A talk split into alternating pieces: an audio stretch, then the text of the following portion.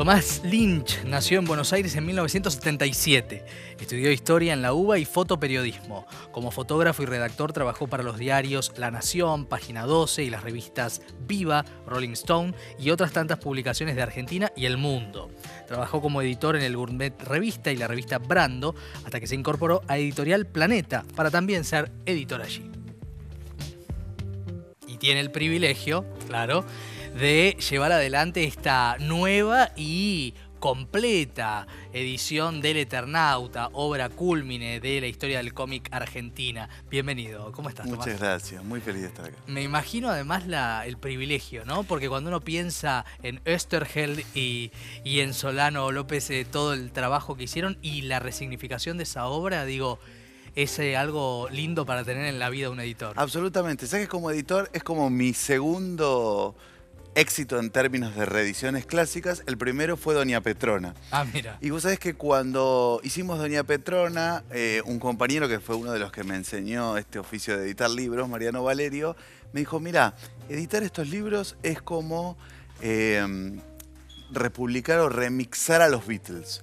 Vos podés mover algunas palanquitas, Sí. pero tiene que seguir sonando los Beatles. No podés cambiar Está demasiado. bueno lo que te dijo. Eh, y me quedó muy grabado eso y bueno, esa fue un poco la filosofía que aplicamos tanto en Doña Petrona como en, en esta nueva edición del Eternauta. que no tienen nada que ver un, un libro con otro, ¿no? Si uno se pone a pensar. Pero yendo a, a Esterheld y a, y a la creación de, de esta obra, es, se trata de una edición mucho más completa, mucho más fidedigna de lo que fueron las creaciones originales, ¿no? Bueno, hay que remontarse en principio a 1957, cuando esta historia es publicada por primera vez en una revista que fundó el propio Estergel, eh, que se llamaba Hora Cero Semanal, en donde eh, esta, la primera novela gráfica argentina se empezó a dar en 106 episodios, es decir, desde el 4 de septiembre de 1957 hasta 1959. De hecho, la fecha de salida es el Día Argentino De la historieta, co- de la del historieta. cómic, para sí, en realidad es de la historieta, Sí, pero de la es nuestro nombre Sí. en, en español. Entonces hay que pensar que esas publicaciones estaban sujetas a muchas vicisitudes y a un formato en donde la recapitulación, por ejemplo, era muy importante, porque de semana a semana, como nos pasa ahora en las series, necesitamos saber qué había pasado, recordar, etc. Luego hubo, digamos, en 1962, la, la misma editorial, la editorial Frontera, decidió hacer en tres tomos esa publicación. Lo que empezó a pasar ahí es que los originales, eh, es decir, los archivos, los dibujos de Solano con los textos de Oestergel, eh, empezaron a perderse. Entonces, ¿qué pasó? Que todas las publicaciones subsiguientes partían desde un escaneo, desde la fotografía, de aquella publicación original de 1957. Imaginemos el papel y las tintas de 1957 comparadas con nuestra tecnología. Hemos mejorado bastante en términos técnicos, pero claro, no se puede, como dicen los cocineros, con ingredientes malos no podemos hacer un plato bueno. Sí. Bueno, esto era más o menos lo mismo. Había un límite y el límite era el escaneo del escaneo del escaneo. Gracias al trabajo de Martino Estergel, el nieto de mm, Héctor, para quienes quieran conocer la historia familiar, hay un hermoso libro escrito por Fernanda Nicolini y otra autora eh, de la historia del, del devenir de la familia. Pero gracias al trabajo de Martín, el, el nieto de Héctor, se pudieron recuperar hasta el 75% más o menos de los archivos originales, de los dibujos originales, y hubo que trabajar mucho sobre ese 25 restante. Es decir, empezar a darle la, la forma, el contraste, el calibre, para lo cual contratamos un especialista, Pablo Sabio, que ya había trabajado eh, en algunas historietas clásicas argentinas como Paturuzú y tiene muy claro el, el- el trabajo de reconstrucción en términos de reproducir la intención, en este caso del dibujante de Solano. Claro, porque es lo que más afectado estaba, ¿no? Eh, la cantidad y la calidad, como decías, de estos dibujos. Eh, y también uno piensa eh, el, el significado que ha ido cobrando el Eternauta en estos años, ¿no? Respecto de la historia del propio Estergel, la, la historia de la dictadura y lo que significa la metáfora para contar lo que no se puede contar a veces. ¿no? Absolutamente, porque también hay que pensar esto. 1957, cuando se escribe esta historia, digo, recordemos básicamente que es una el- el- la historia empieza con una nevada eh, mortal que asesina a todos, unos personajes que están jugando al truco, esto es muy importante porque es una de las primeras historias de aventuras situadas en la Argentina y no en ciudades como Nueva York o Londres. Eh, lo que empieza a pasar es que es como la, historia de una invasión alienígena que lo que vienen es a tomar la Tierra a partir de nuestra ciudad, de Buenos Aires. En 1957 lo que se respiraba ahí era la Guerra Fría, más el bombardeo Plaza de Mayo de 1955. Había, digo, en el aire estaba esa energía. Eh, pensemos que para 1976, eh, cuando en 1975 se hace una nueva edición, en las postrimerías del golpe cívico-militar, esa historia ya se empieza a leer de otra manera, absolutamente politizada eh, y con un dejo muy claro a la invasión, que era la invasión eh, claramente, si se quiere, en un principio de la AAA y después va a ser del golpe sobre los derechos civiles, si queremos.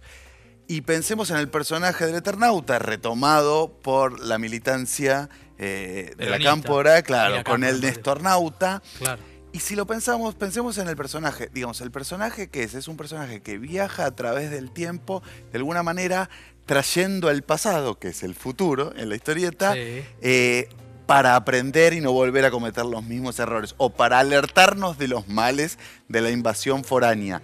Me parece que la utilización ahí eh, eh, de la militancia, digo, en poner a Néstor en ese traje creo que venía perfecto y el propio Néstor decía, eh, a mí el Eternauta me da ideas, ¿no? Claro, claro. Eh, entonces me parece que, la pregunta por ahí que nos podemos hacer es, bueno, ¿cómo lo va a leer a partir de esta nueva edición las nuevas generaciones? Los chicos que por ahí vienen del manga y su entrada a, la lectura de historietas es el anime y después el manga y un día se van a encontrar con el Eternauta. Está buenísimo lo que decís, porque el manga es un fenómeno que quizás muchos de ustedes no saben ni de qué se trata, pero es eh, japonés, ¿no es cierto? Y se lee de una manera particular y genera un fanatismo eh, y un movimiento económico y editorial fenomenal. Ahora, son pocas las historietas, uno puede pensar, con una fuerza de trascendencia para contar un país, puede pensar en Mafalda también, por supuesto, pero eh, tiene el Eternauta una fuerza de resignificación, incluso también pensado con la historia del autor, ¿no es cierto? Absolutamente, y el Eternauta es, no solo es la primera novela gráfica argentina y latinoamericana, y probablemente en español, sino que es la más relevante, es decir, fundó una manera de entender la historieta y la novela gráfica que iba a ser recapitulada de muchísimas maneras y de alguna manera también tiene mucho que ver con los principios de determinada manera de entender el cine nacional también.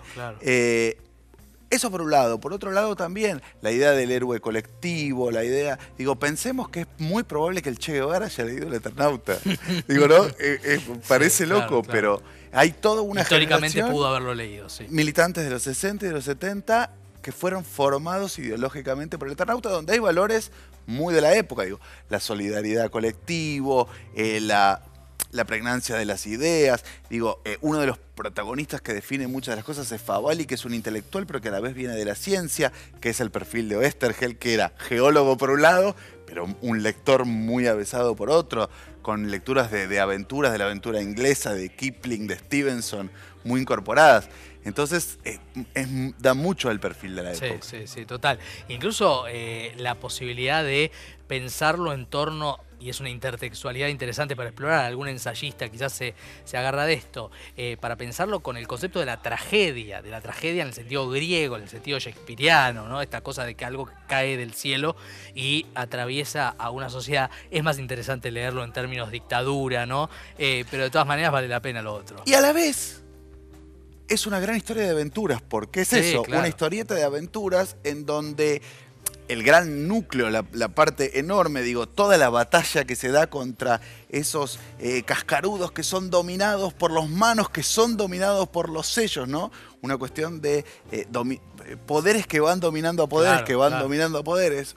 Vale el ejemplo de hoy, Ucrania, Rusia. Digo, es como una historia también que se repite, pero que sirve mucho para generar aventuras a la antigua, a las aventuras que leemos desde principio, o final del siglo XIX, principio del siglo XX también. Sí.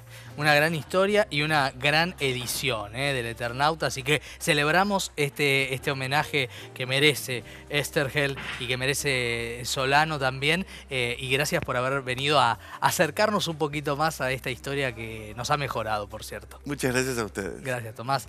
Eh, bueno, cerramos el programa del día de hoy agradeciéndole a todos y cada uno de los que han hecho de este programa que sea más rico con sus historias, con sus textos, con sus obras, eh, y los invitamos a la próxima semana a volver a sumarse a Biblioteca IP.